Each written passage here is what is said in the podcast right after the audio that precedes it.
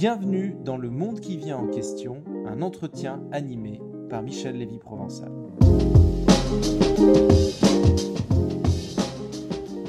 Les actions d'Amazon qui coûtaient 1,70$ à leur émission en 1997 ont atteint plus de 107 dollars en décembre 1999 avant de s'écrouler à 6 dollars quelques mois plus tard.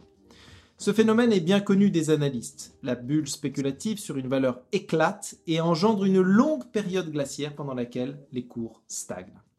Dans le meilleur des cas, et c'est un euphémisme pour dire très rarement, l'usage prend le relais sur la spéculation. Autrement dit, l'activité, le chiffre d'affaires et les marges augmentent.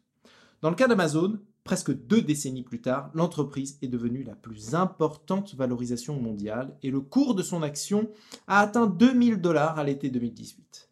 Entre 2016 et aujourd'hui, nous avons vécu l'éclatement d'une autre bulle spéculative, celle des crypto-monnaies. Est-ce que l'usage de ces monnaies d'un nouveau genre va se multiplier dans les prochaines années? Comme nous avons vu croître l'e-commerce entre 2000 et 2018, érigeant un Amazon au statut de, de titan, les bitcoins, les Ethers ou d'autres crypto-monnaies vivront-elles un destin similaire? Au-delà des crypto-monnaies, verrons-nous apparaître d'autres usages de la technologie sur laquelle se fondent ces nouvelles monnaies, les blockchains? Pour échanger sur ces sujets, je reçois aujourd'hui une des grandes voix de la communauté blockchain internationale. Son parcours est saisissant. L'Université Bocconi de Milan, l'Université de Berkeley en Californie, l'Institut universitaire européen de Florence, elle contribue au Forum économique mondial. Elle est membre experte de Creative Commons France. Elle est actuellement chercheuse au CNRS et à Harvard. Elle est aussi artiste. Rien de plus étonnant que de l'avoir invitée à plusieurs reprises sur les scènes des événements BOMA et TEDx Paris. Elle fait d'ailleurs partie du comité Brain Trust de BOMA France et interviendra lors du prochain BOMA Campfire. Bonjour Primavera de Filippi. Bonjour. Un mot sur ton parcours. Qu'est-ce qui t'a amené sur ces nombreuses voies? Est-ce que, d'une certaine manière, euh, on peut dire qu'il n'y a eu qu'une seule voie? Euh, ben non, en fait, c'est trois voies qui sont quand même bien distinctes, hein. euh, mais qui, au fur et à mesure, je pense, elles se sont petit à petit euh, intersectées et coagulées. Donc la première, c'est la technologie, dont je suis euh, une grande fan depuis euh, que je suis toute petite. La deuxième, c'est l'économie, donc qui a fait l'objet de, mes études à l'université. Et enfin, bien sûr, donc le droit, sur lequel je me suis concentrée dès mon master et mon doctorat. Et donc la blockchain, d'une certaine façon, c'est un peu la rencontre de ces trois passions que j'ai. Donc, c'est assez normal que dès que j'ai découvert cette technologie, en fait, bah, je m'en suis intéressée euh, tout de suite. Blockchain, crypto-monnaie, je voudrais te lire un court extrait d'un article qui a été publié dans The Economist en septembre 1988, le 1er septembre. Dans 30 ans, les Américains, les Japonais, les Européens, les habitants de nombreux pays riches et, certaines, et certains relativement pauvres paieront probablement leurs achats en utilisant la même devise. Les prix ne seront pas cotés en dollars, en yens ou en Deutschmark, mais disons en phénix. Le phénix sera plébiscité par les entreprises et les consommateurs parce qu'il sera plus pratique que les monnaies nationales d'aujourd'hui. C'était en 1988, le 1er septembre, dans The Economist. Est-ce que le phénix est en fait le Bitcoin? Ah, Je pense que l'article était peut-être un petit peu en avance sur son temps. Euh, disons qu'en fait, aujourd'hui, il y a pas beaucoup de personnes qui payent effectivement en Bitcoin. Et même ceux qui payent en Bitcoin, en fait, euh, c'est plutôt utilisé donc comme un moyen de paiement, mais surtout pas en fait comme une unité de compte. Et, euh, et, donc, en fait, personne, ni les marchands, ni personne ne va définir les prix en Bitcoin. Ils vont définir les prix en euros ou en dollars et ensuite les, les personnes peuvent payer en Bitcoin s'ils le désirent. Et donc, en fait, on dit en général que la monnaie remplit trois fonctions fondamentales. Donc, un, c'est le moyen de paiement. Deuxième, c'est l'unité de compte. Et enfin, la réserve de valeur.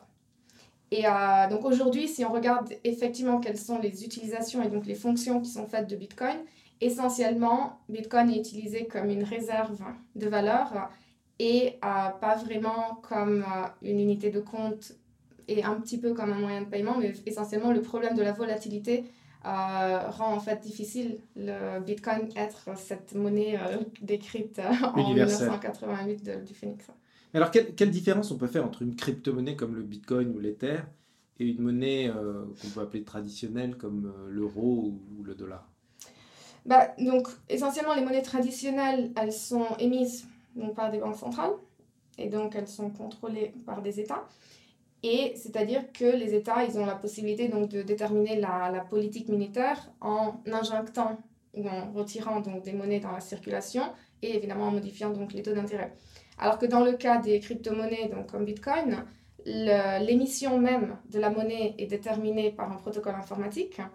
Et ce protocole, il va donc euh, définir aussi bien la quantité totale de crypto-monnaie qui va être euh, produite et la vitesse à laquelle elle va être générée. Et donc la différence essentielle, c'est que euh, alors que les monnaies traditionnelles sont contrôlées par les États et par les banques centrales, les, les crypto-monnaies fonctionnent sans besoin d'aucune autorité intermédiaire ou de confiance. Et donc, évidemment, elles opèrent aussi en dehors du contrôle des États. Mais alors, euh, quelle valeur on peut véritablement donner à une crypto-monnaie euh, par rapport à, celle d'un État euh, J'essaie de préciser la question. on sait que depuis 1971, il y a eu la fin des accords de Bretton Woods, où la valeur du dollar a commencé à finalement être décorrélée de, de celle de la réserve de l'or. Autrement dit, le dollar est devenu la monnaie de référence sans qu'il n'y ait de parité avec l'or.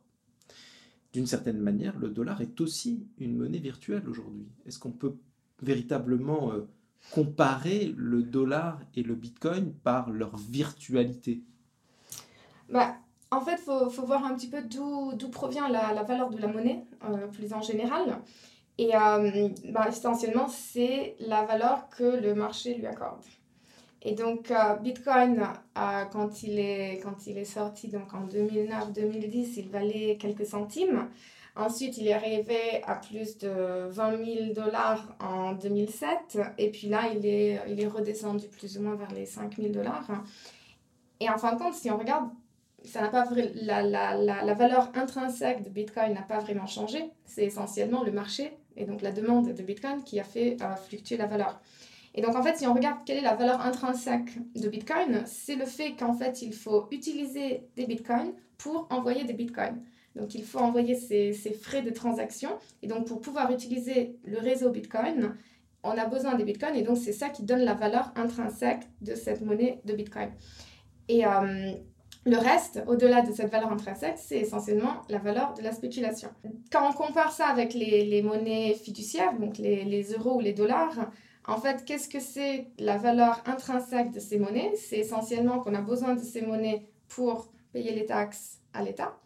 Et puisque ces monnaies sont des monnaies légales, donc l'État oblige tous les commerçants à accepter aussi ces monnaies pour, euh, pour, pour, vendre leurs produits ou leurs services.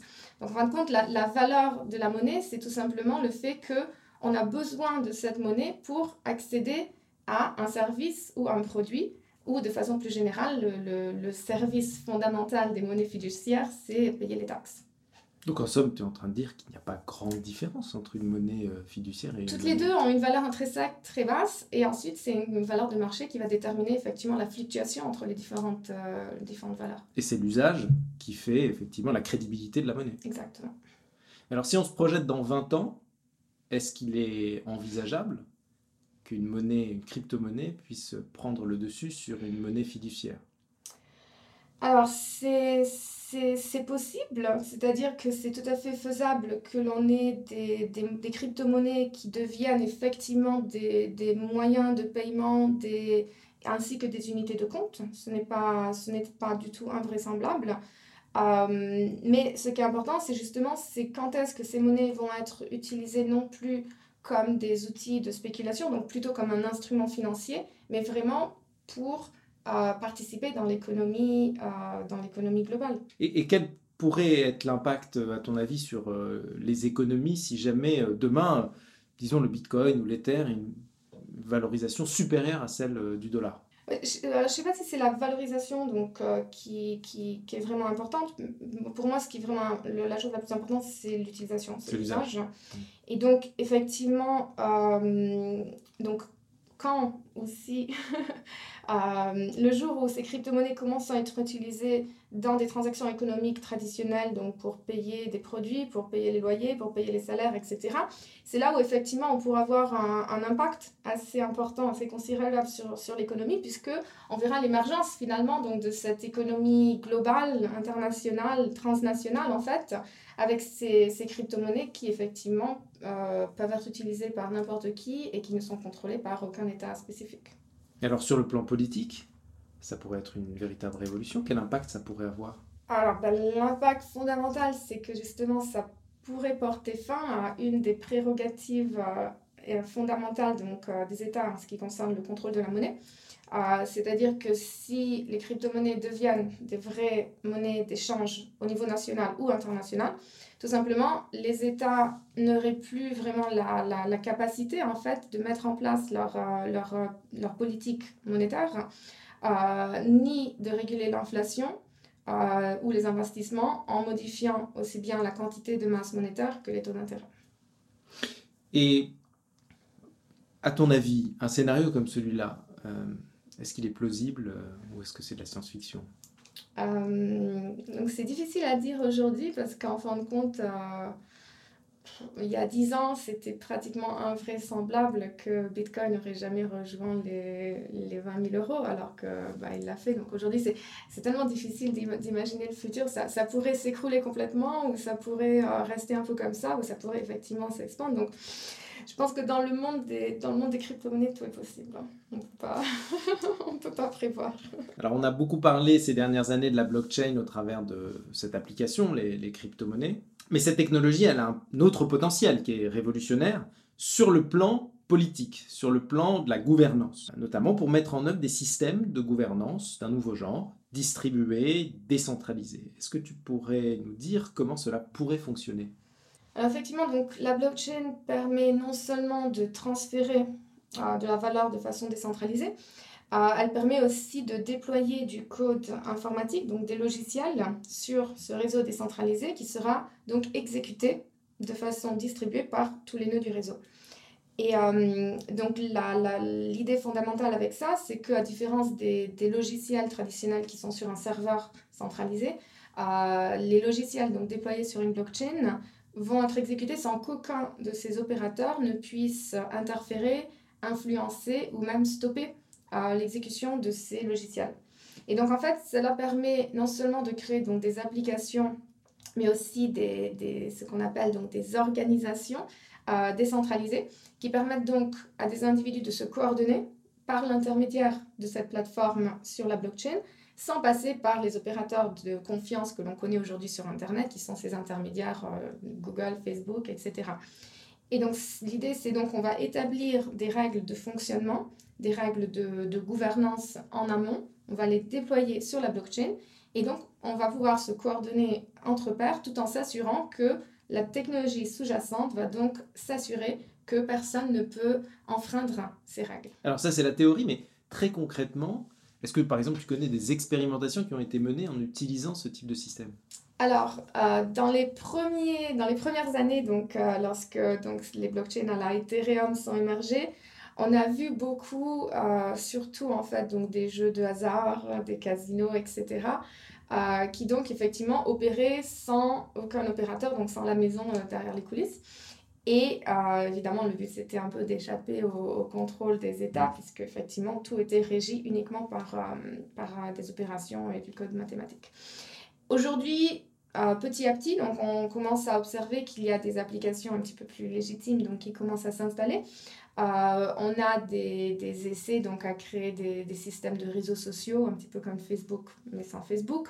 On a des places de marché qui, qui s'instaurent donc, pour euh, acheter ou vendre des produits de façon complètement décentralisée, donc sans passer par un, un opérateur tel que eBay. Et puis, on a eu pas mal euh, de fonds d'investissement, par exemple, mhm. décentralisés, donc qui sont gouvernés de façon collective par, euh, par tous les membres du réseau. Et donc, l'aspect important avec toutes ces, toutes ces initiatives, c'est qu'il n'y a pas il n'y a plus de directeur, il n'y a pas de PDG, il n'y a, même plus de structure hiérarchique, puisque en fait, des organisations sont codifiées, les règles de gouvernance de l'organisation sont codifiées sur la blockchain, ce qui permet donc de les administrer de façon collective ou coopérative par tous les membres donc, qui interagissent par rapport à ces organisations pour l'instant, il y a une vision théorique effectivement de ces organisations. Il y a quelques expérimentations qui ont euh, été réalisées. Mais est-ce qu'il est possible que ces organisations qui sont distribuées, décentralisées, deviennent un modèle, un modèle euh, majoritaire, à ton avis, pour euh, les entreprises de demain? Alors, c'est peut-être à espérer, on va dire. on l'espère bien. C'est-à-dire que ces organisations décentralisées, en fait, elles ont l'avantage d'être beaucoup plus flexibles et, plus ouvertes. Euh, que les entreprises traditionnelles, c'est-à-dire qu'elles s'inspirent du modèle open source, donc euh, à, la, à, la, Wikipédia et tout ça, euh, pour permettre à des individus qui ne se font pas nécessairement confiance les uns les autres, ou même pour permettre à des entreprises qui sont potentiellement donc en, concurrence les unes avec les autres, de coopérer les unes avec les autres pour la création, donc pour, la, pour, pour obtenir un objectif en commun, pour produire un service en commun. Euh, tout en s'assurant qu'en fait, donc chacun des contributeurs, toute personne qui va contribuer à la production de ce, de ce service, sera donc rétribuée de façon proportionnelle à sa hmm. contribution. Et donc c'est là ce qu'on appelle le modèle de la coopétition, euh, qui est donc un modèle hybride entre la, la coopération et la compétition. Aujourd'hui, on voit les GAFA et les plateformes en général, euh, depuis Google, Amazon, mais aussi Uber ou Airbnb, qui sont critiqués de toutes parts pour d'une certaine façon leur politique d'exploitation de ce qu'on pourrait appeler la foule. Ils exploitent nos données, euh, ils exploitent la force de travail de certaines populations parfois qui sont défavorisées, ils ne payent pas autant d'impôts qu'ils devraient payer. Euh, est-ce qu'à ton avis, on, risque de voir, ou peut-être que ce n'est pas un risque, mais peut-être que c'est au contraire quelque chose qui est à espérer, voir apparaître des organisations concurrentes distribuées qui redistribueraient grâce à cette technologie plus équitablement la valeur qu'elle génère. Alors oui, effectivement, donc si on regarde le fonctionnement des grands opérateurs en ligne, donc euh, les, les GAFA en gros, euh, on remarque en fait toutes ces entreprises, elles ont tous un point en commun, qui est le fait qu'elles s'appuient sur la contribution de leurs utilisateurs afin de créer de la valeur qui ensuite va être reproposée à leurs utilisateurs. Et donc ça, c'est le modèle qu'on appelle donc le crowdsourcing ou la, production participative. Et en fait, ça, ça représente, donc ça c'est grâce aux technologies Internet qui a permis donc ce passage euh, d'un modèle d'organisation beaucoup plus centralisé, euh, comme par exemple donc le, groupe de taxi G7 et tout ça, euh, vers des organisations qui sont beaucoup plus décentralisées, donc les modèles à la Uber, qui en fin de compte ne possèdent absolument aucune, euh, aucune, aucune voiture et qui n'a pas de salarié, mais qui s'occupe donc de la mise en relation entre les utilisateurs et les, et les chauffeurs.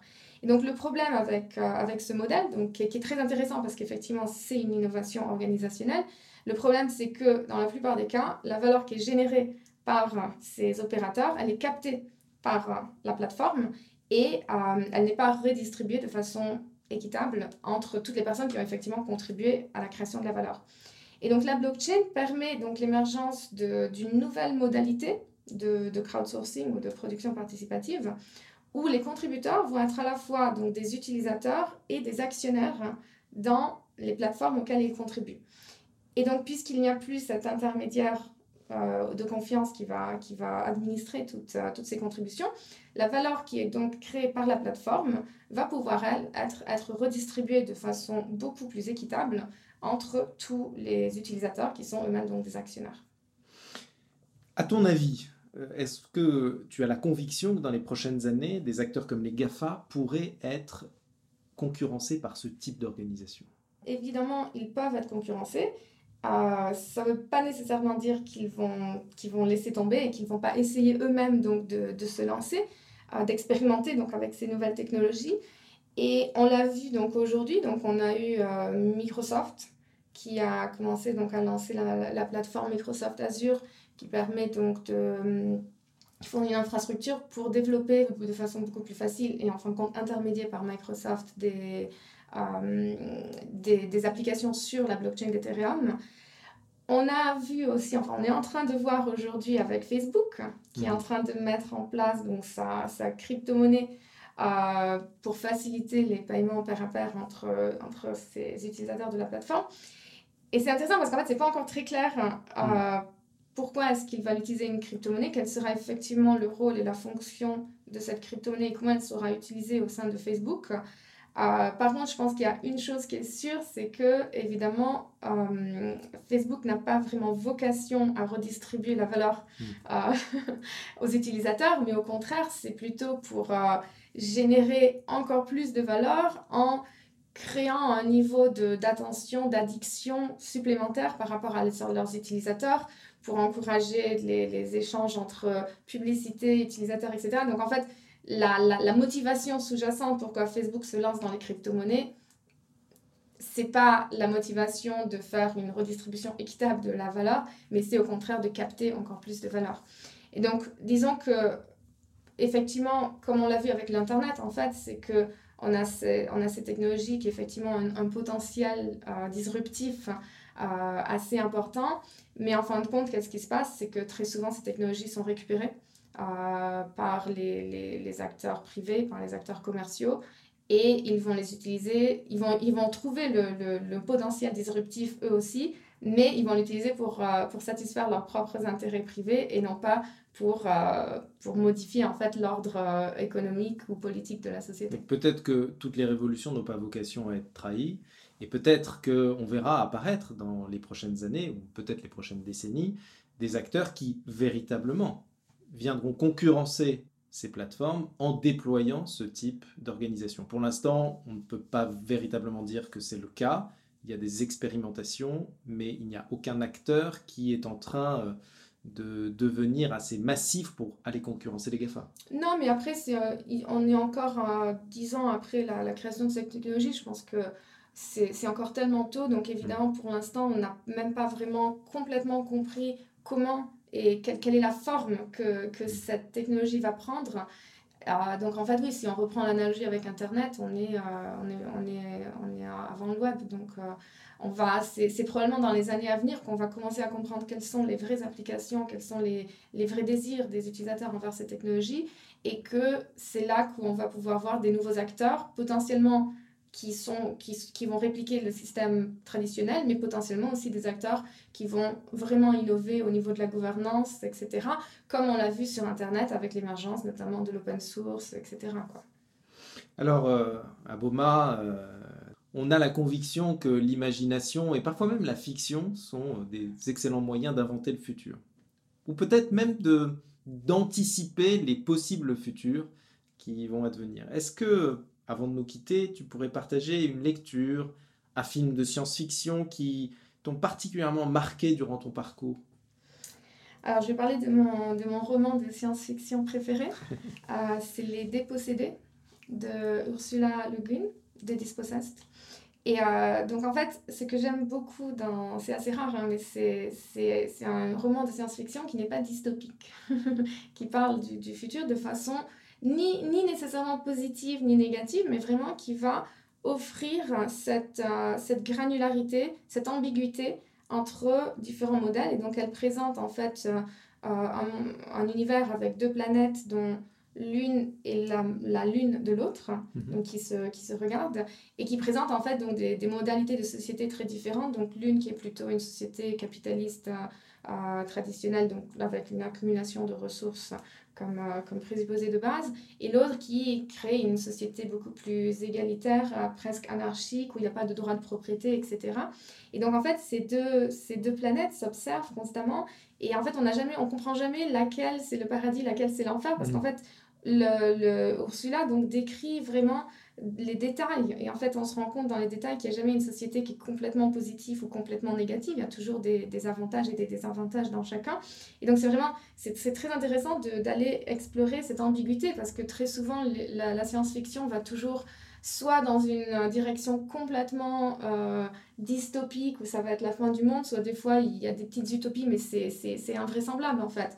Alors que là, ça, ça, ça montre vraiment qu'effectivement la, la réalité elle ne peut pas être euh, ni une utopie ni une dystopie, c'est un mélange un peu des deux et, et c'est extrêmement intéressant justement de voir que euh, non seulement donc, le roman représente une critique de, de du status quo, donc c'est effectivement une critique de la société capitaliste, mais elle fournit aussi une réponse, mais elle fournit une réponse donc égalitaire, etc., qui elle aussi a ses, des avantages pour nous obliger justement à réfléchir à quels sont les problèmes de notre société d'aujourd'hui, mais comment est-ce qu'on peut les remédier et comment est-ce qu'on peut le remédier avec un système qui lui aussi sera imparfait, mais qu'il faut d'une certaine façon balancer euh, les avantages et les désavantages et décider une forme de compromis entre les deux.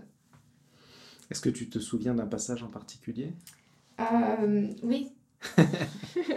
tu veux que je le lise? Oui. Alors, c'est... Euh, bon. Donc, si c'est vers le futur que vous vous tournez, alors je vous dis qu'il faut aller vers lui les mains vides. Vous devez y aller seul et nu, comme l'enfant qui vient au monde, qui entre dans son propre futur, sans aucun passé, sans rien posséder, dont la vie dépend entièrement des autres gens. Vous ne pouvez pas prendre ce que vous n'avez pas donné, et c'est vous-même que vous devez donner.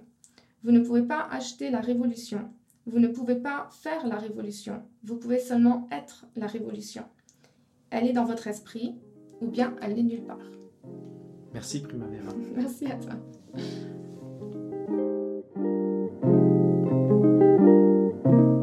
C'était Bienvenue dans le monde qui vient en question, un entretien animé par Michel Lévy-Provençal. Pour en savoir plus, rendez-vous sur fr.boma.global pour découvrir les activités et les événements de la communauté Boma France.